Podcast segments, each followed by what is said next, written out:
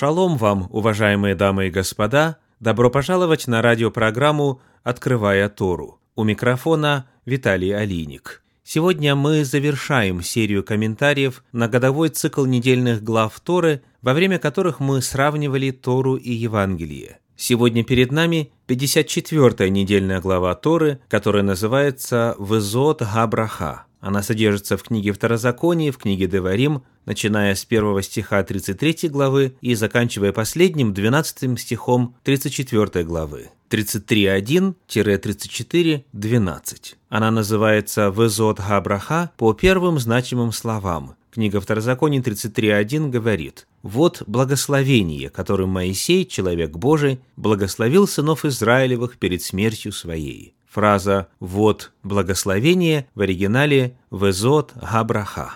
Вот что описано в книге Второзаконие в 34 главе в стихах с 5 по 7. «И умер там Моисей, раб Господень, в земле Моавицкой, по слову Господню, и погребен на долине в земле Моавицкой против Беффегора, и никто не знает места погребения его даже до сего дня». Моисею было 120 лет, когда он умер, но зрение его не притупилось, и крепость в нем не истощилась. В этих кратких стихах описывается смерть и погребение Моисея. В представленном описании есть целый ряд любопытнейших деталей, а также глубочайших истин. Посмотрим на некоторые из них. Во-первых, природа смерти Моше – в пятом стихе 34 главы книги Второзакония сказано «И умер там Моисей, раб Господень». Известный комментатор Торы Ибн Эзра отмечает, что даже сама смерть Моше была таким действием, которое позволяло ему назваться «раб Всевышнего». Он исполнил все повеления Творца в точности и до самой смерти исполнял его волю. Какой же была воля Всевышнего в отношении смерти Моисея? Книга Второзакония, 32 глава, стихи 48 по 50. «И говорил Господь Моисею в тот же самый день и сказал, «Взойди на сию гору Аварим, на гору Нева, которая в земле Моавицкой, против Иерихона, и посмотри на землю ханаанскую, которую я даю во владение сынам Израилевым, и умри на горе, на которую ты взойдешь, и приложись к народу твоему, как умер Аарон, брат твой, на горе Ор, и приложился к народу своему». Моисей принимает волю Божью и соглашается с ней. Он раб Господень даже и в день своей смерти. В Торе написано, что Моисей умер по слову Господню, конец 5 стиха 34 главы книги Второзакония. Вот что об этом написано в комментарии Санчина – по слову Бога в иврите «альпи», буквально «из уст». Мудрецы, опираясь на буквальный смысл этого выражения, вводят понятие «смерть от поцелуя». Они говорят о том, что смерть злодеев бывает тяжелой, а праведника не становится для него тяжелым событием, и радость они сравнивают с поцелуем Всевышнего. Вот как об этом написано в комментарии Щедровицкого – Удивительны слова о кончине величайшего пророка. «Он умер по слову Господню». Выражение «альпи» можно перевести и как «от уст». Поэтому мистическое предание утверждает, что смерть Моисея произошла от поцелуя Господня. Далее о Моисее написано следующее. Книга Второзакония, 34 глава, начало 6 стиха. «И погребен на долине в земле Моавицкой против Беффегора». Когда мы обращаемся к иным переводам этой фразы, мы обнаруживаем, например, в переводе Гирша следующую формулировку. «И он похоронил его в долине». То есть не просто Моисей был погребен, а он похоронил Моисея. Кто же такой он? Цитирую комментарий Раши. «Святой, благословен он, сам погреб его». В комментарии Щедровицкого написано «Никто из людей не присутствовал при его кончине, и тело его предал погребению сам Всевышний. И погребен, так переведено «вайкбор», что более точно следует передать, как и он похоронил, имеется в виду Бог, с которым Моисей общался наедине непосредственно перед смертью, о чем сказано в первом и четвертом стихе 34 главы книги Второзакония. В Талмуде в разделе Сота 9б написано «Принцип мера за меру применяется также в отношении добра».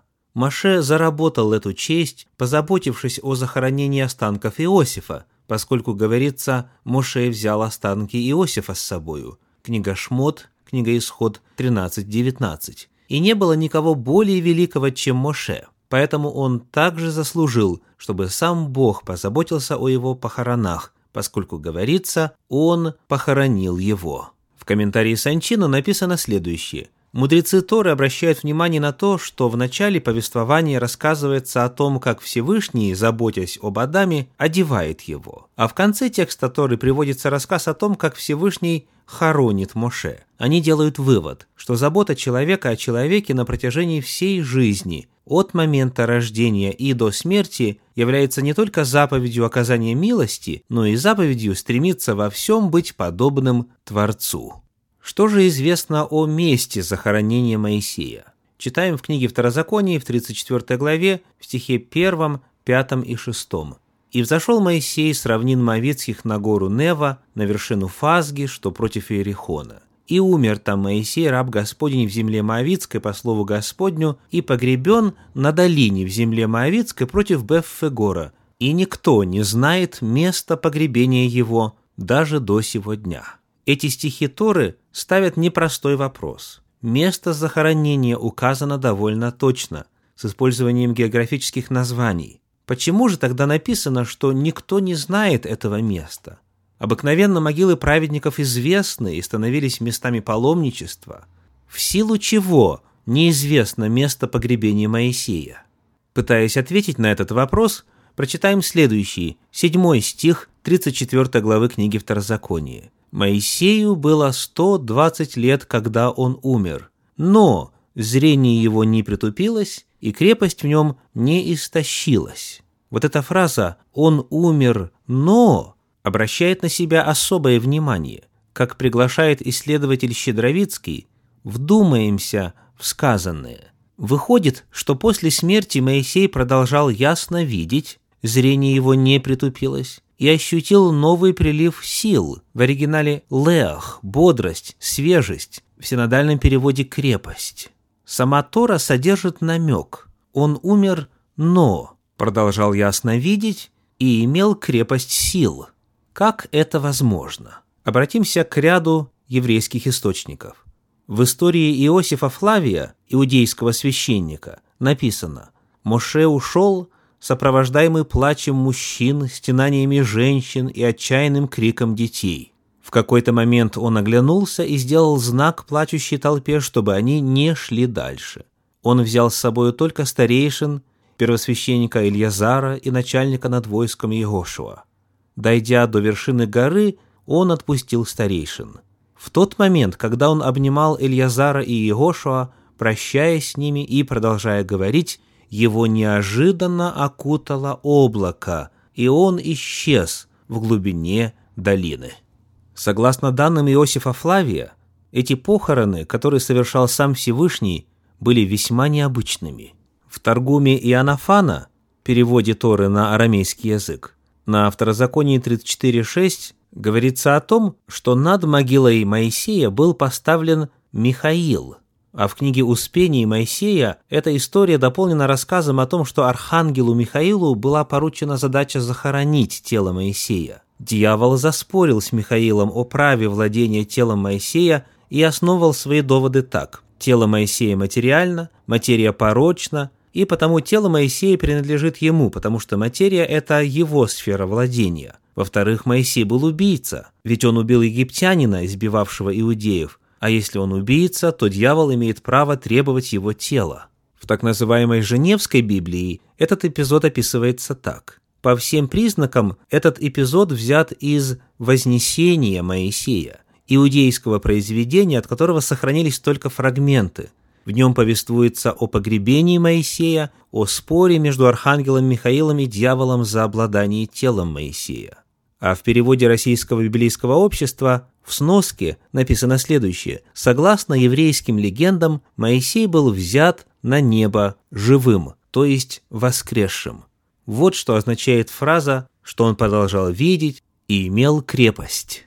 Когда мы открываем апостольские писания, мы находим в послании апостола Иуды в первой главе в девятом стихе следующее описание.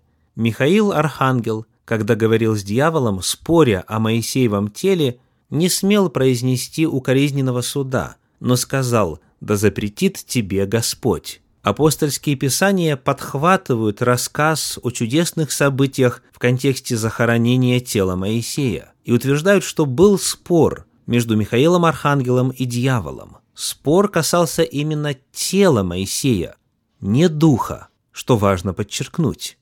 В Священном Писании, когда появляется Михаил, это сопровождается воскресением. Книга Даниила, 12 глава, первые два стиха сообщают. «И восстанет в то время Михаил, князь великий, стоящий за сынов народа твоего. И наступит время тяжкое, какого не бывало с тех пор, как существуют люди до сего времени. Но спасутся в это время из народа твоего все, которые найдены будут записанными в книге. И многие из спящих в прахе земли пробудятся, одни для жизни вечной, другие на вечное поругание и посрамление».